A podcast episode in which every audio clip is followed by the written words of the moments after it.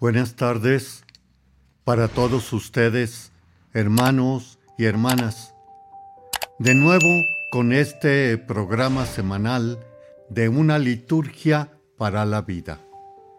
Les acompaña en estos momentos de reflexión de nuestra fe cristiana y católica el Padre Víctor Anguiano de la Diócesis de San Cristóbal de las Casas en San Cristóbal de las Casas, parroquia de San Francisco de Asís. Primer domingo de Cuaresma. ¿Qué tenemos que tener presente? Cuaresma termina 40 días, termina precisamente en el jueves santo. Recuerden que el jueves santo eh, se hace la Eucaristía del lavatorio de los pies y viene la visita de las siete casas. Y es porque el centro o el fin de la cuaresma también viene siendo llegar al trido pascual. Pascua, por otro lado, no se nos olvide, es pasar de una situación a otra. Jesús pasa de este mundo al otro, sentado a la derecha del Padre. E igualmente, el pueblo judío tiene esta Pascua judía donde precisamente conmemoraba el paso del Mar Rojo o de su libertad y fuera de esclavitud para poseer la tierra prometida. Ahora también el trido pascual, Viernes Santo, pasión y muerte. Sábado, sepultura. Domingo, resurrección. Etapas humanas de todo ser humano, incluyendo el Señor Jesús, que, como veíamos en Navidad, Él que no estaba en el tiempo, comenzó a existir en el tiempo, haciéndose carne como nosotros. Nos lo va a decir también el Evangelio de hoy. También nosotros, como el pueblo, como el Señor, vamos a tener que pasar por esta vida con precisamente la conversión que nos expone hoy el Señor. También, ¿qué otra más cosa debemos de tener presente? La alianza. La alianza no es un pacto firmado y temporal o terrenal con una persona que se contrae este pacto, sino la alianza es más que un pacto, que viene siendo con Dios y Dios con el hombre. Entonces este pacto será eterno, por un lado, y por otro lado también afecta a las sucesiones de sangre del pueblo por generaciones. Ahora, veamos también varias alianzas. La primera en el Génesis, Adán y Eva que precisamente quiebran la alianza. porque quieren ser como dioses, conocedores del bien y del mal. También está otra situación bastante compleja que desafortunadamente no las tenemos en cuenta, como es Caín y Abel, en razón de mal, el levantamiento del bien contra el mal, de hermanos entre sí. Regresémonos a la tercera, perdón, a la segunda alianza con Noé, que nos explica precisamente la primera lectura, donde veamos el pecado. El hombre llega a la injusticia desbordante, a tal grado que precisamente se expresa, el Señor se arrepiente de haberlos creado, porque ya viene siendo tal la maldad que está el hombre contra el hombre. Y la tercera alianza viene siendo con Abraham a través de la circuncisión. La cuarta alianza, que es la que más conocemos, viene siendo en el Sinaí, donde ya específicamente se da esta alianza con este inmenso pueblo. Pero están dentro de la alianza siempre un tratado. Cumple esto y yo también lo cumpliré. Y ese tratado viene siendo primeramente los diez mandamientos. Guárdalos. Recítalos. Conócelos y no te apartes de ellos. Y viene después la última alianza, que precisamente va a ser con Jesús. Recordemos, en la Eucaristía, este es el pacto de esta sangre que será derramada por ustedes.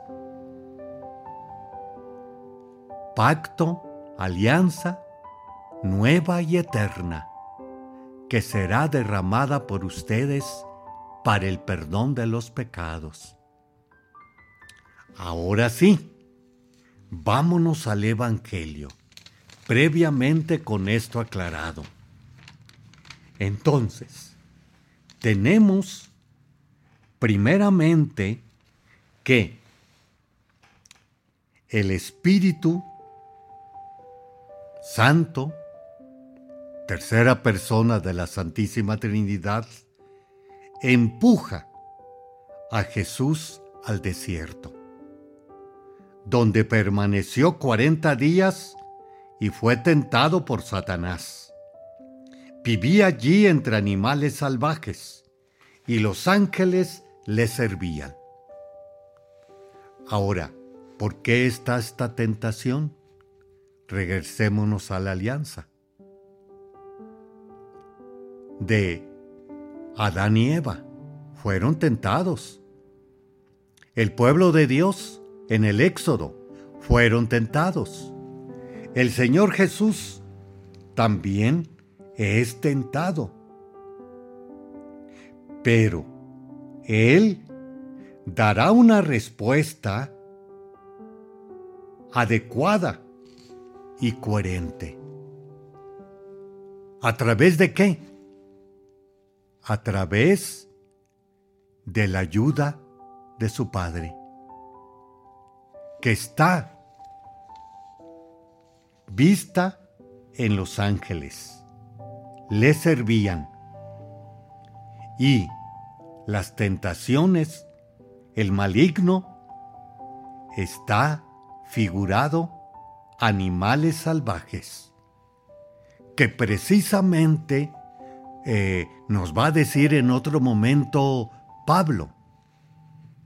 Ustedes, hermanos, está el león rugiente alrededor de ustedes, buscando a quien devorar. Y eso nos quiere dar a entender, también por un lado, que no se nos olvide que Jesús, el Nazareno, es hombre, hijo del carpintero. No conocemos a sus hermanas y madre que no viven entre nosotros ellos. Pero también era Dios. Y Él opta siempre por ser hombre y no abusar, lo va a decir también Pablo, de sus prerrogativas. Haremos un espacio y regresamos.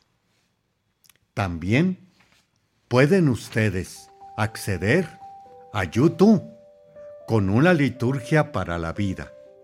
Además, en Spotify, Apple Podcasts, YouTube Music, Amazon Music, como iHeart Radio. Regresamos.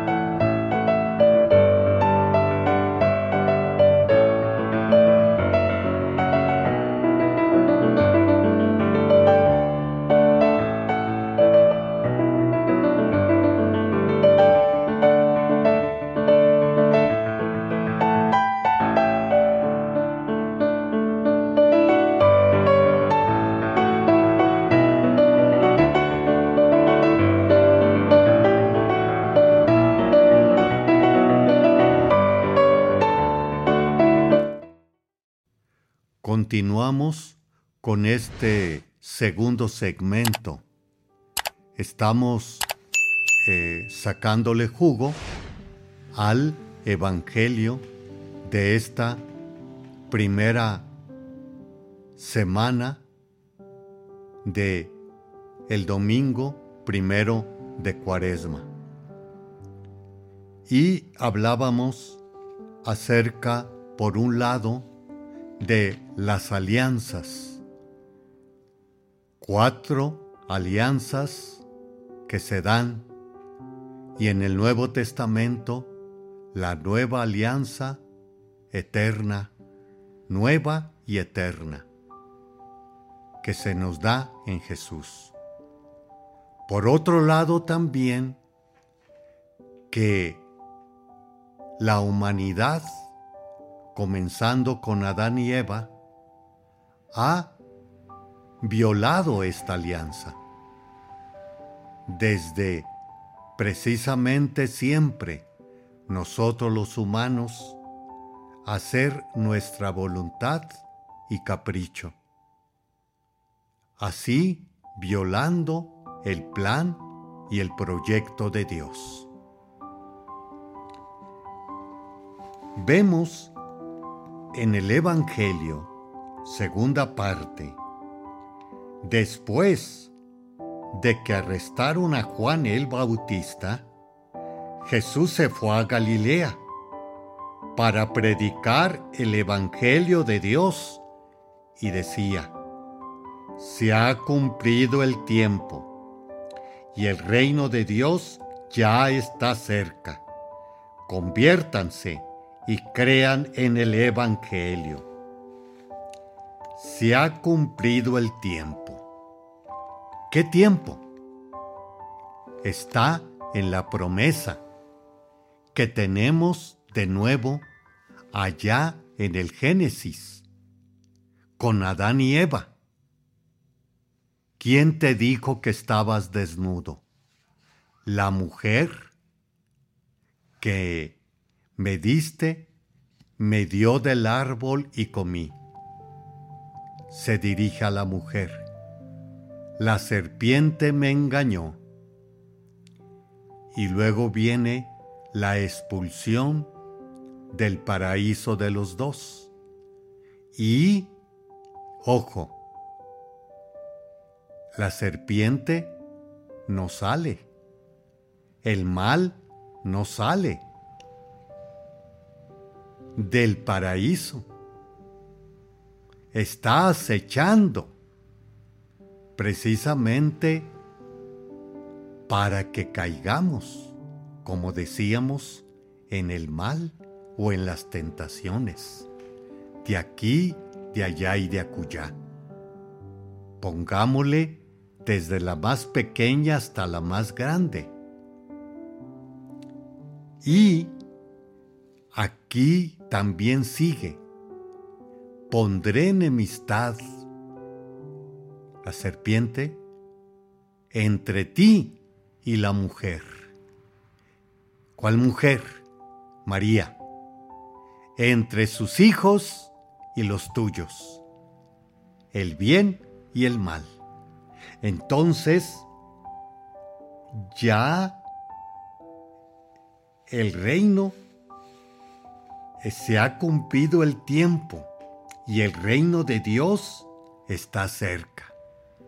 Comienza, pero llegará su plenitud siempre y cuando nosotros podamos salvar esta historia o detener la plenitud de esta historia. Que algo lo vislumbra también Pablo.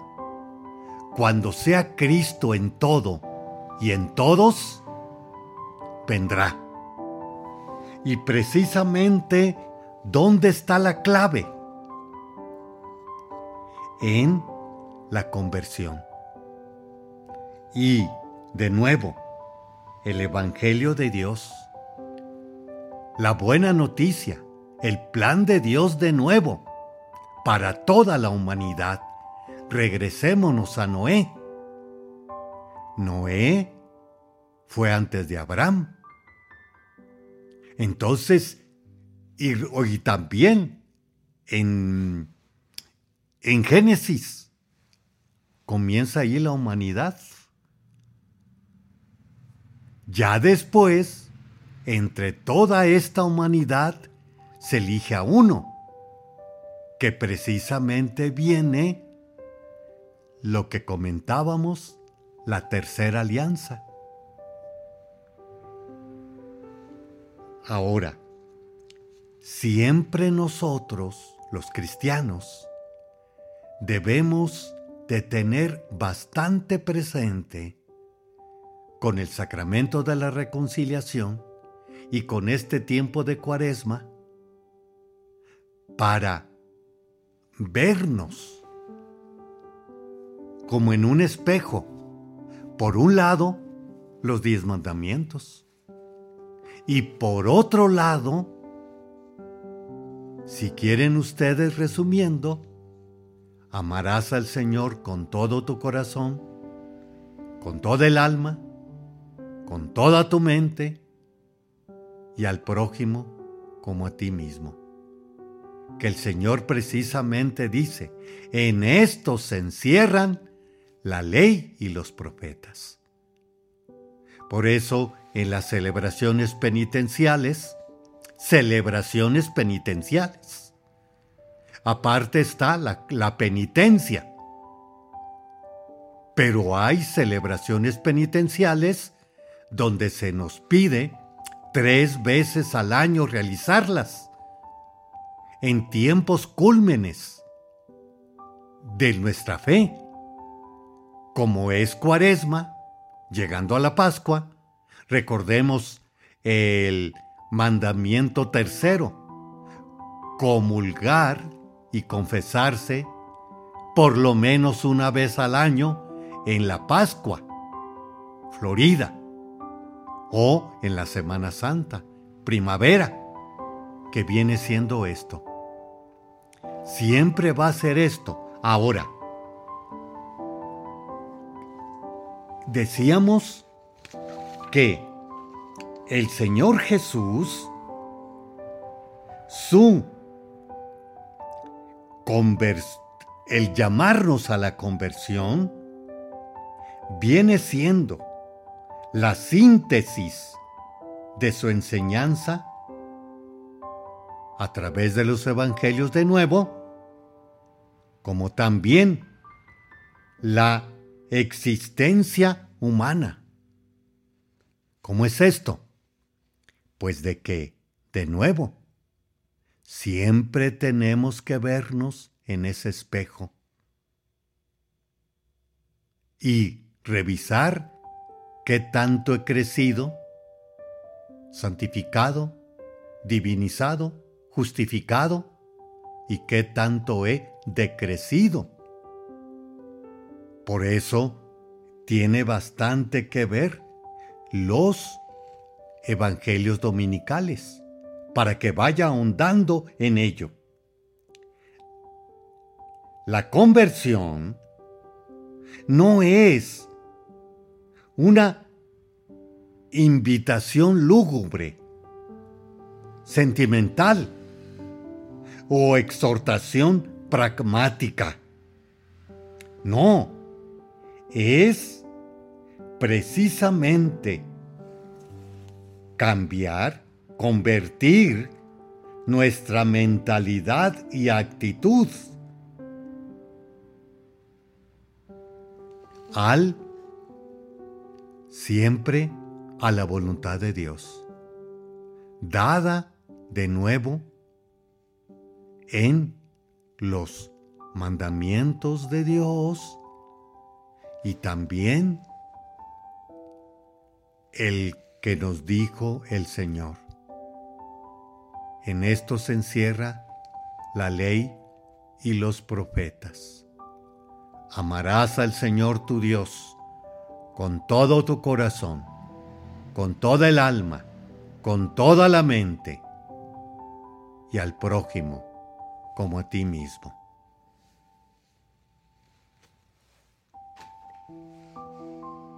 Haremos un espacio y regresamos.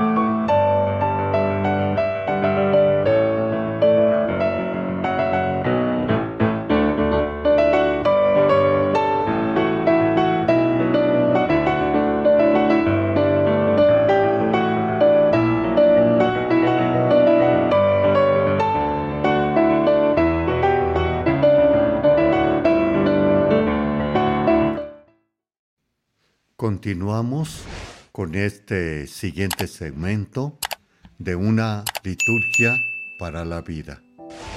Comparte estos momentos con ustedes el Padre Víctor Anguiano de la Diócesis de San Cristóbal de las Casas, en San Cristóbal de las Casas. Ahora vamos a adentrarnos en lo que hemos comentado siempre en este segmento, la ordenación general del misal romano. O sea, que en el misal romano, dado por el Papa Juan Pablo II, así se le llama, porque él fue el que lo mandó reelaborar después del Concilio Vaticano II y allí decíamos también en otros momentos, no solamente están las normas de nuestra iglesia en las celebraciones litúrgicas, sino que también está con una razón teológica sobre esas normas.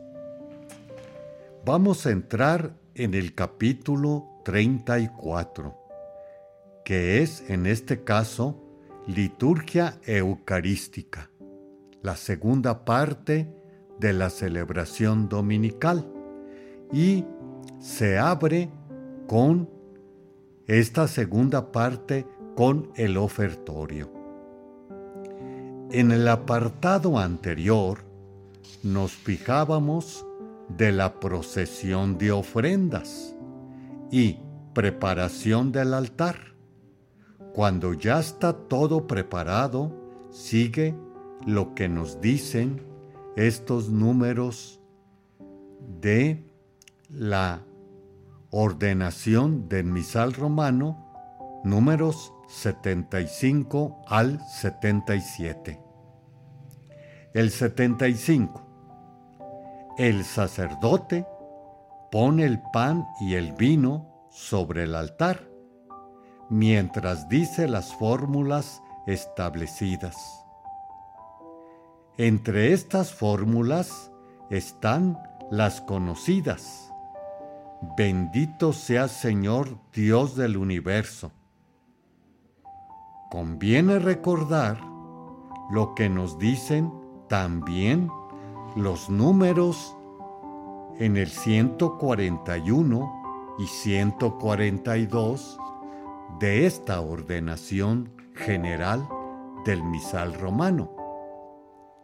El sacerdote en el altar toma la patena con el pan y con ambas manos lo eleva un poco sobre el altar mientras dice en secreto, bendito seas, toma con ambas manos el cáliz y lo eleva un poco y dice en secreto, bendito seas Señor. Pero, si no hay canto para el ofertorio, ni toca el órgano, en la preparación del pan y del vino, el sacerdote puede pronunciar en voz alta las fórmulas de bendición a las que el pueblo responde con esta aclamación. Bendito seas por siempre, Señor. Estas fórmulas están puestas para decir en secreto, en voz baja, como oración particular del sacerdote, pero las puede decir en voz alta si no hay canto, ni música, ni instrumentos. El sacerdote puede incensar las ofrendas colocadas sobre el altar y después la cruz y el mismo altar para significar que la oblación de la iglesia y su oración suben al del trono de Dios como el incienso. Después son incensados por el diácono o por otro ministro el sacerdote, en razón de su sagrado ministerio, y el pueblo, en razón de su dignidad bautismal. Hay pues dos significados en la incensación. Incensar las ofrendas, la cruz y el altar significa que la ofrenda y la oración de la iglesia suben ante el trono de Dios.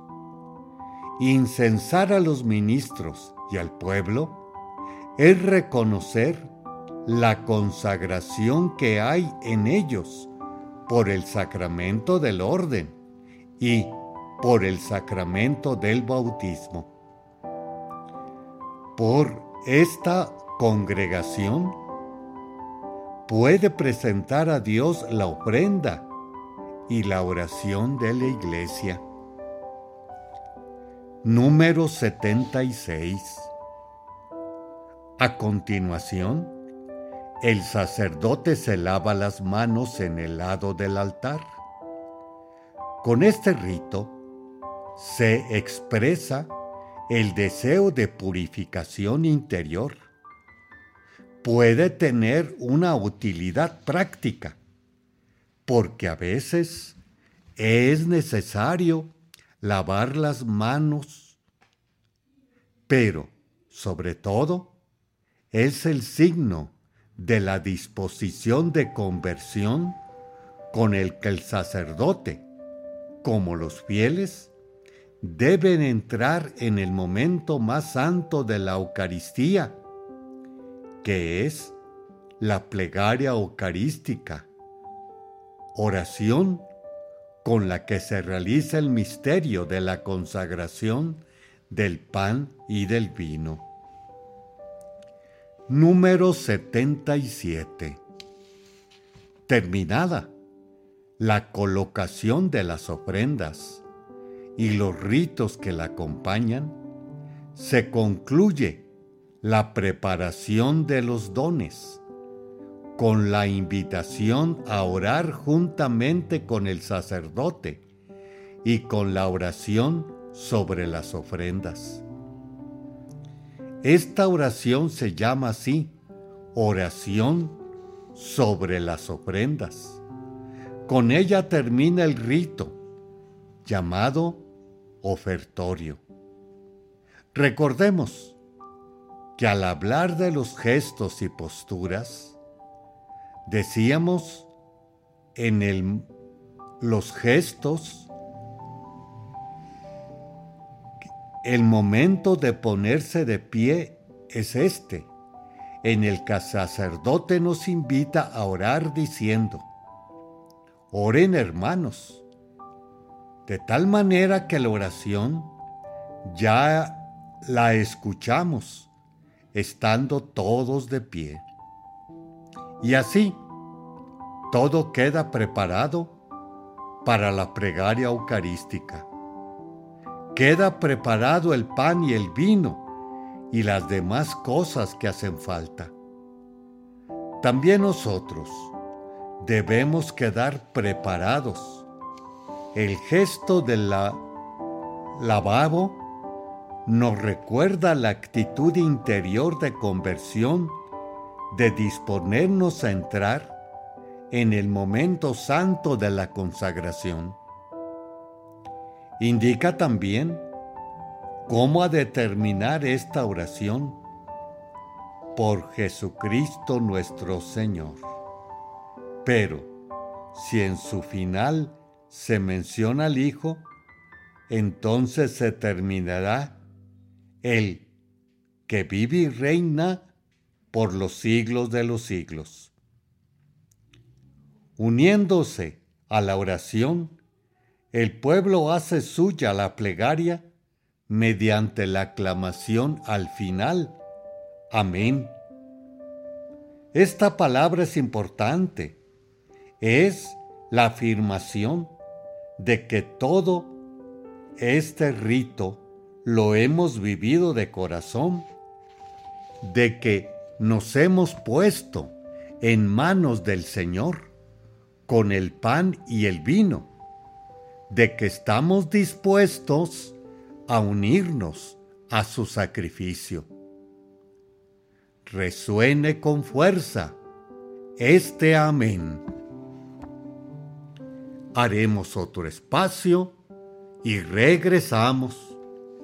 También pueden acceder a otros medios de comunicación como es Spotify, Apple Podcasts, YouTube Music, Amazon Music como iHeart Radio.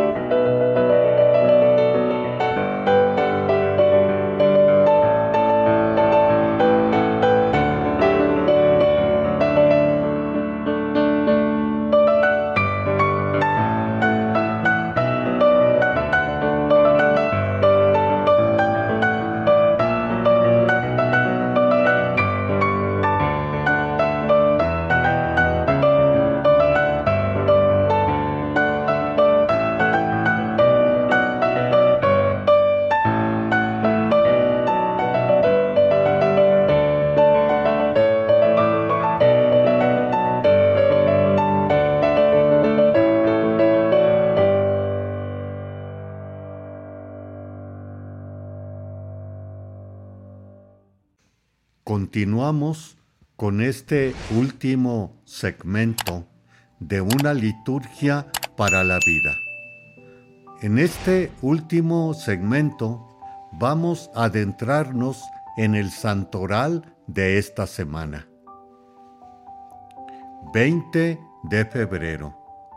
El Beato Noel Pinot. Años 1747. 1794. Fue presbítero y mártir. El último de 16 hijos. Nacido en vísperas de la Navidad. De ahí su nombre Noel. Con los oratorios en Angers, recibió el muchacho una buena educación y en diciembre de 1770 la ordenación sacerdotal. Trabajó 10 años como capellán y en junio de 1781 regresó para terminar sus estudios de teología.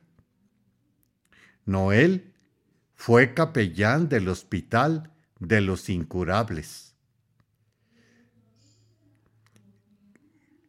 Poco después fue nombrado párroco y desafortunadamente en este tiempo estalla la Revolución Francesa. El 12 de julio de 1791 se acordó en París la constitución civil. El padre Noel se negó con otros valientes sacerdotes a prestar juramento a esta constitución anticlerical. En su sermón del 27 de febrero de 1791, la criticó fuertemente y de inmediato fue denunciado a las autoridades. El 5 de marzo se le tomó preso y llevado a Angers, donde siete días después recibió la prohibición de ejercer su profesión sacerdotal. No le quedaba otra posibilidad que esconderse. Llevó dos años de vida de sacerdote perseguido, ofreciendo los sacramentos clandestinamente, como también la celebración de la Eucaristía. Se ofreció buena suma de dinero a quien lo entregara, vivo o muerto. El 9 de febrero de 1794, preparándose para la celebración de la Eucaristía y estando ya todo preparado, interrumpió la guardia y se dispuso a hacer una revisión exhaustiva del lugar y fue tomado preso. El 21 de febrero de 1794 se le hizo un juicio en, por colaboración con los insurrectos, negación del juramento de la Constitución Civil, presunta cooperación para la reposición de la monarquía y sobre todo el haberle prohibido el ejercicio de la profesión de sacerdote. Lo último, junto con el hecho de haber celebrado la Eucaristía, era suficientemente para dictar sobre el padre Abel, perdón, Noel, la pena de muerte y ejecutarlo el mismo día. Así subió al cadalso, vestido con alba y casulla. Momentos antes de su decapitación, se tuvo que quitar la casulla, pero los fieles le pusieron más tarde el ensangrentado ornamento después de la consumación en la guillotina. Fue elevado a los altares el 21 de octubre de 1926 por el Papa Pío XI. Día 21. San Pedro Damián, obispo y doctor de la Iglesia. Años 1007, 1072.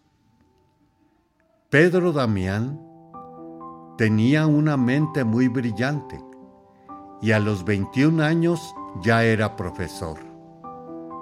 Siete años más tarde se retiró a vivir en penitencia, asociado a la orden camaludelense, cuya regla prescribía, a petición del fundador San Romualdo, era ermitaño, pero fue elegido prior de la orden, siguiendo la solicitud del emperador Enrique III y el Papa Esteban IX.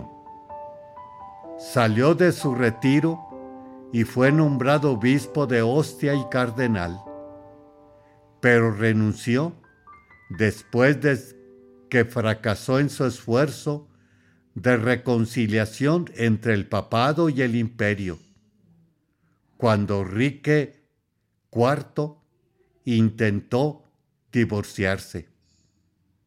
Sirvió como delegado papal en Francia, Alemania y diversos lugares de Italia. Trabajó incansablemente contra la práctica de vender y comprar bienes religiosos, como indulgencias, negocios con reliquias y simonía, así como contra la inmoralidad entre el clero. Dice el catecismo, la paz terrenal es imagen y fruto de la paz de Cristo, el príncipe de la paz mesiánica. Pedro Damián sufrió hostilidades incluso por parte del clero, pero supo mantener su propia paz y perseveró en su trabajo de pacificador y reformador con paciencia y constancia. 22 de febrero.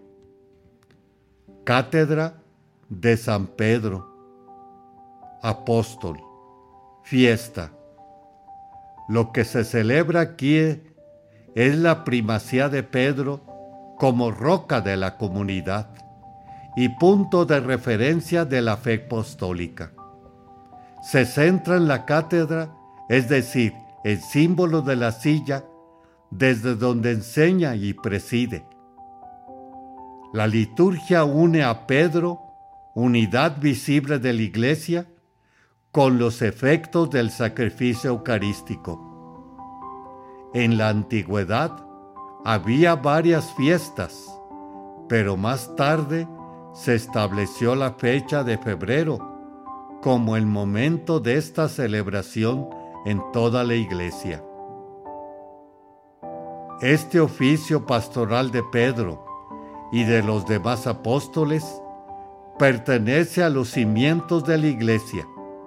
Se continúa por los obispos bajo el primado del Papa. Número del Catecismo General del Misal Romano 881. 23 de febrero, San Policarpo, obispo y mártir. Años 75 al 155. Discípulo de Juan, a quien se refería constantemente en sus escritos, Policarpo fue uno de los primeros santos de la primera iglesia y fue maestro de San Irineo. Era obispo de Esmirna y San Ignacio de Antioquía le encomendó la iglesia de Antioquía. Se conservan varios escritos de él y en especial una magnífica carta a los filipenses que cita el catecismo.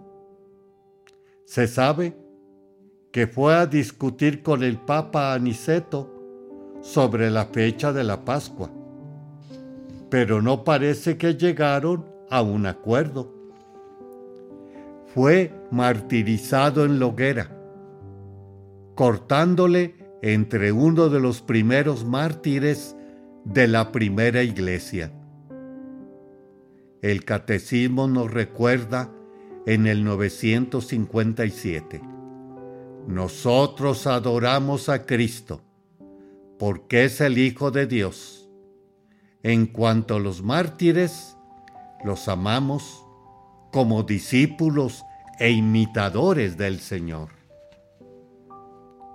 Muchas gracias, hermanos y hermanas, por haberme dejado entrar a sus hogares, a su corazón.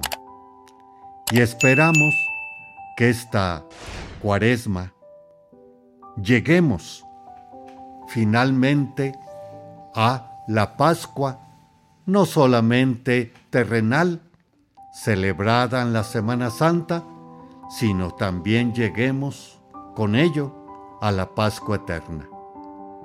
Que el Señor, el faro, a donde vamos del puerto final de nuestra vida, y María nos ayude por estos caminos. Muchas gracias.